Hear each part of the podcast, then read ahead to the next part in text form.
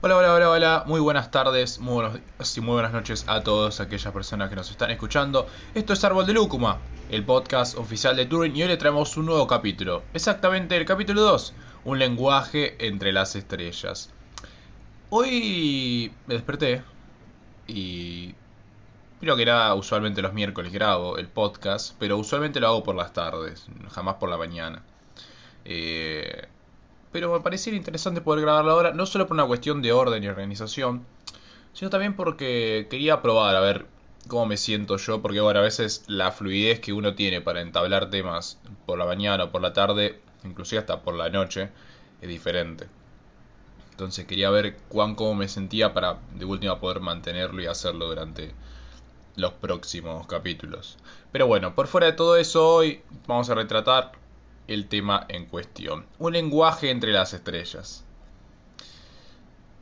Cuando le puse el título, la realidad es que me pareció muy, muy bello. Más que nada porque vi una imagen de.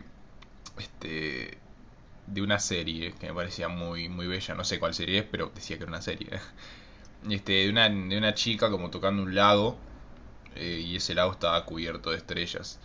Eh, y yo creo que en Turing una ambición que tenemos, va, eh, personalmente que tengo, es este que al pasar de las no diría generaciones, sino al pasar de, del tiempo podamos realmente conectarnos con algo que, que sea más allá de la humanidad.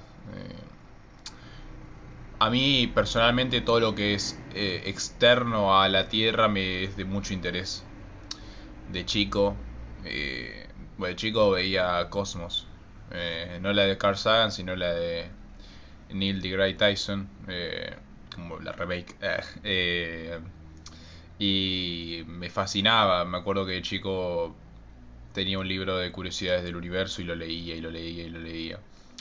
Eh, Mismo ahora voy a empezar a arrancar física porque es algo que realmente me interesa muchísimo. No solo la parte de cálculos que los números en sí me fascinan, sino también toda la parte cosmológica. Eh, a diario me encanta leer noticias, inclusive en Turing también las publicamos con cosas respecto al universo y eh, me encantaría que algún día esa curiosidad se convierta en una realidad y, y podamos este, trasladar toda esa toda esa energía a otros mundos. Turing, como, como muchas, o como algunas pocas ideas que se tienen hoy en, en el mundo a nivel general, eh, está interesada en que el ser humano sea extraplanetario. Pero no solo la capacidad de llegar a otros planetas, sino la capacidad de asentarse y poder este, sobrevivir acorde a las necesidades eh, o, al, o a las capacidades que tenga cada planeta creo que sería una interesante forma de adaptarnos para sobrevivir en entornos en los cuales no estamos todavía acostumbrados debido a que la Tierra es un lugar de amplia comodidad. La Tierra es nuestro incambiable hogar de siempre, pero no lo va a ser siempre. Y tenemos que tomar rumbos. Eh, mismo la Tierra tiene sus horas contadas, serán en miles millones de años, pero necesitamos resguardo en algunos otros lugares que no sean, inclusive hasta te diría el sistema solar.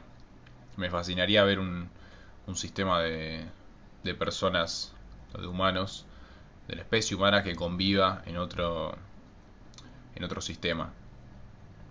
Sería bastante interesante a nivel personal. Pero creo que hay que explorar.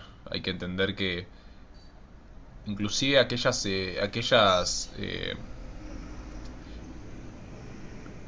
particularidades que se fueron dando posterior a, al Big Bang y la inflación cósmica y todo el periodo de edad oscura donde posteriormente se empiezan a crear los planetas, las galaxias, los planetas, eh, todo lo demás, todo aquello que existió se convirtió en nosotros, entonces ese mensaje se trasladó durante 13.8 millones de años para llegar a nosotros y hay que hacer algo con eso, realmente. No solo es la no solo es el habitué de disfrutar el poder eh, trasladar toda esa conciencia de estrellas a lo que algún día, a lo que, lo que somos hoy en día y a lo que quizás algún día seremos en otra forma, sino también la posibilidad de, de encarar al universo como un, como un nosotros, no como algo lejano. Sé que la inmensidad y el vacío y las características eh, suelen ser abrumadoras porque uno ve el espacio y creo que más de uno que no sería astronauta si uno lo pone en la Estación Internacional Espacial que orbita la Tierra, eh, más de uno se asustaría y, yo estoy totalmente de acuerdo y yo soy uno de esos. He visto videos o inclusive documentales eh, o series respecto a, viajes, sin ir más lejos, hace poco vi eh, Misión Espacial, no, un regreso, viajes al espacio, bueno, no me acuerdo bien, pero es un documental el cual retrata como las misiones espaciales posteriormente a lo que fue el periodo de los terminación de los 60, 70, casi 80 con las misiones Apolo eh, fueron las únicas antecedentes donde se pudo viajar exclusivamente a la Luna. Y que posteriormente se dejaron eh, de hacer tanto hincapié en los viajes a la Luna, sí, bueno, este, este, enviar este, cápsulas, eh, satélites, este, robots de investigación, eso sí se ha mantenido, pero después el, humano hacia otros lugares, jamás. Lo más cercano fueron los viajes a las estaciones internacionales que se han dado en este siglo, pero ya ahí acontece otro, otra realidad que es que SpaceX, como empresa privada este, al mando de Elon Musk, tiene una misión similar a la que tenemos nosotros, que es que el ser humano sea extraplanetario. Con lo cual eh, destinó todo su dinero y sus energías a eso, eh, dando pie a que se puedan, en base a nuevas misiones, eh, poder llegar a esos lugares, con la planificación de algún día que el humano llegue a Marte, que es un objetivo que se debe estar pensando hace mínimamente medio siglo, un poco menos 30 años. Y es una misión interesante. Pero a mí personalmente, más allá de que estoy de acuerdo y que Turing creo que también apunta hacia esos lugares, yo creo que nadie hace eje en el sol. Y para el avance de la especie, el control y el dominio absoluto de las energías en pos de la función me parece un tratamiento aún más importante que el impacto que pueda llegar a tener el asentarse en otros planetas, que es totalmente histórico. Sin embargo, hay que mirar al Sol de otro lado. Hay que ver el lado oscuro del Sol. Por decirlo de alguna manera, es metafórico, no tiene que ver con algo negativo. Y voy a toser. a lo que me refiero es que tenemos una, esfera céntrica en el sistema solar, la cual tiene una capacidad de potencia de energía ilimitada. Bueno, no es ilimitada exclusivamente, no es, no no es este, inmortal, pero me parece que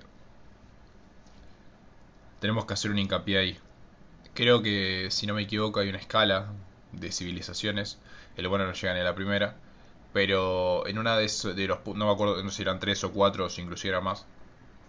En esa escala de civilizaciones este, hay diferentes puntos donde el humano para alcanzar cierto eh, estatus de civilización debe de poder este, controlar absolutamente eh, el poder de su estrella y usarlo en pos de un beneficio. Y yo creo que yo creo que ese es uno de los pilares. Más allá de que obviamente el cuidado de este planeta consigo la búsqueda de otros es, son también pilares fundamentales y hasta te diría universalmente humanos. Pero me da mucha curiosidad, mucha curiosidad el Sol. Y lo quería dejar eh, descripto. Simplemente. Para que en un futuro si, si, si esto, esta curiosidad tuvo su, su resplandor, lo escucharé con una sonrisa. Pero bueno, por mi parte no tengo mucho más para desarrollar.